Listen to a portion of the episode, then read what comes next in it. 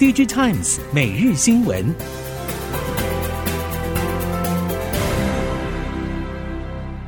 听众朋友您好，欢迎收听 DigiTimes 每日新闻，我是袁长杰，现在为您提供今天科技产业的新闻重点。首先带您看到，今年半导体产业未如预期在第二季全面复苏。台积电认为，虽然第四季产业库存已经接近谷底，但是受限总体经济与中国市况疲弱，要达到 V 型反弹还太早。不过有信心，明年库存更为健康，加上车用市况回温以及 AI 需求喷发，明年台积电还是健康成长的一年，并且优于整体市场。半导体设备业者表示，台积电全年美元营收跌幅可望比预期一成收敛。至年底，整体产能利用率也缓步回升，预估明年上半年应该可以重回八成，高价四三奈米的产能利用率可望逐季拉升。联发科执行长蔡立行在美国的高峰会分享营运及技术展望。蔡立行表示，边缘 AI 的需求将会是联发科未来重要的成长契机，但是除了边缘 AI 之外，联发科在云端 AI 也不是毫无作为，也有 Cerdas 及深度学习加速器等核心技术。外界认为，这就是指联发科现阶段最神秘也最受期待的 ASIC 业务。联发科的 ASIC 业务正在稳定拓展中。同时，Meta Reality Labs 副总裁 Sean Bofarger 也出席现场，共同宣布与联发科在新一代的 AI 眼镜合作。随着应用于生成式 AI 需求增温，三星电子传出将于明年推出 3D 封装技术，投入先进封装战局。综合 AI Times 及韩国经济等韩国媒体消息，三星预计在明年完成 DRAM AP 的 Sent D 以及 Sent L 技术验证。Sent D 是将资料储存 DRAM 置于 CPU、GPU 等处理器上，而 Sent L 则是将 AP 等处理器进行上下配置。南韩业界则将关注焦点放在三星推出的新封装技术能否成为追赶台积电的新利器。由 NVIDIA 领军的 AI 伺服器热潮飙升，华硕、华擎与技嘉等板卡大厂也展现强大实力，迅速加入战场。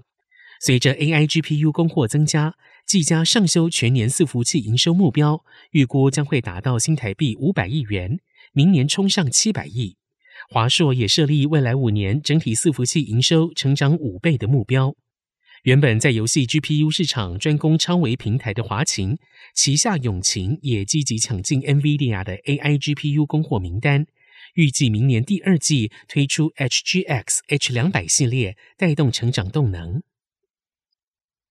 疫情后期，地缘政治导致区域战争发生，引发一连串的通膨升息，市场消费力道紧缩。但是沉寂一年多的市场近期传出复苏迹象，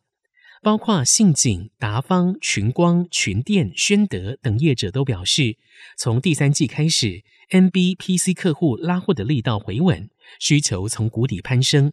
虽然其中还是有不少急单，但整体来说，客户端的库存修正似乎已经接近尾声。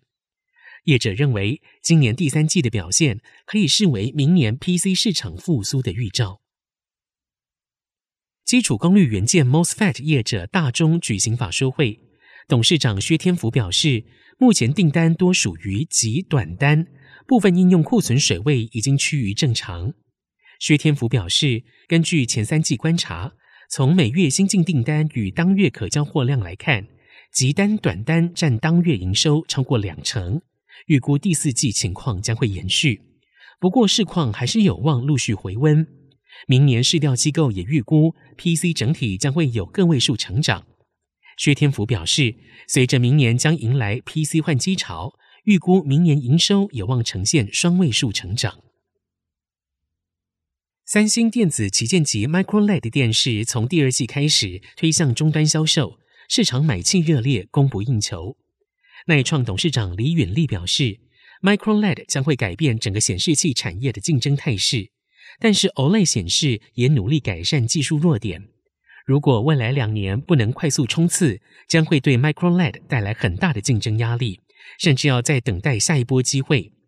耐创的目标是积极冲刺营收规模逐年倍增成长，动能至少要延续到二零二五年。耐创第三季营收三点五三亿元，季增百分之四十二点三，税后亏损零点八七亿元，比上一季持续收敛。接下来我们看到印度，印度正大力招募台湾的伙伴，实现半导体梦想。HCL 创办人暨印度电子产品创新财团基金会主席 Ajit Chaudhry 出席 DIGITIMES Supply Chain Summit，接受记者闭门采访时，分享了印度的愿景。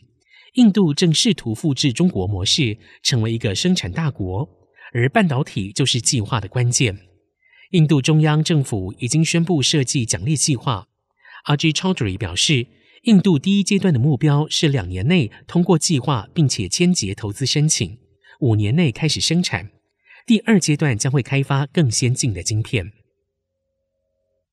全球电动车市场现在正面临转折。国际汽车大厂纷纷调降价格，以刺激市场需求。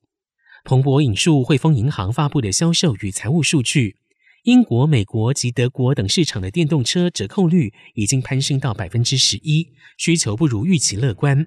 价格、基础设施以及相关负面新闻挫败了消费者信心。根据汇丰银行报告，十月英国电动车平均折扣比建议售价低百分之十一，在美国，电动车的折扣达百分之十，而一年前德国市场几乎是不提供折扣，现在车厂也调降价格大约百分之七。车厂降价竞争，目的就是吸引潜在的消费者。近期宾士的四十八 V 混合动力车 GLC E-Class 因为锂电池厂的供应不及，使得十万辆车无法顺利生产。预估将会冲击大约七十亿欧元的销售额，以及五亿欧元利润。外媒指出，这一间供应不及的电池厂就是主流的一级供应商博世。博世则间接回应，正积极着手扩产计划。博世也在近期公布财报时坦承，四十八 V 电池成本比最初假设的要高出很多倍。如果这样的情况长期持续，无法赚钱，对博世而言会是一场灾难。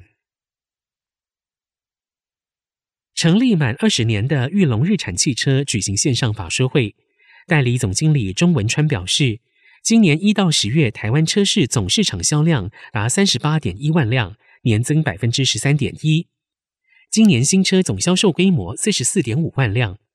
但从全球层面来看，包含中美科技角力、以巴冲突加剧、中东紧张、乌俄战争僵持等，以及台湾面临全球通膨与升息压力。影响出口及生产动能，裕日车还是会谨慎前行。另外，在本业方面，明年预计有全新电动车和国产化改款车型上市。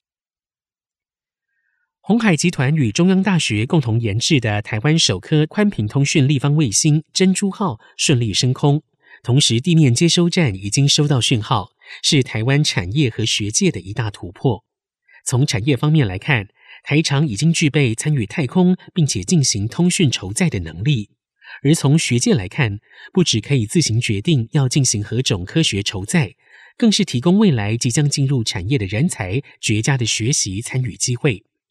尽管产业频传缺少太空相关人才，但是近年越来越多太空相关科系成立，加上了更多的实作机会，台湾太空人才有望逐渐补上空缺。以上，DIGITIMES 每日新闻由 DIGITIMES 电子时报提供，原长节编辑播报。谢谢收听。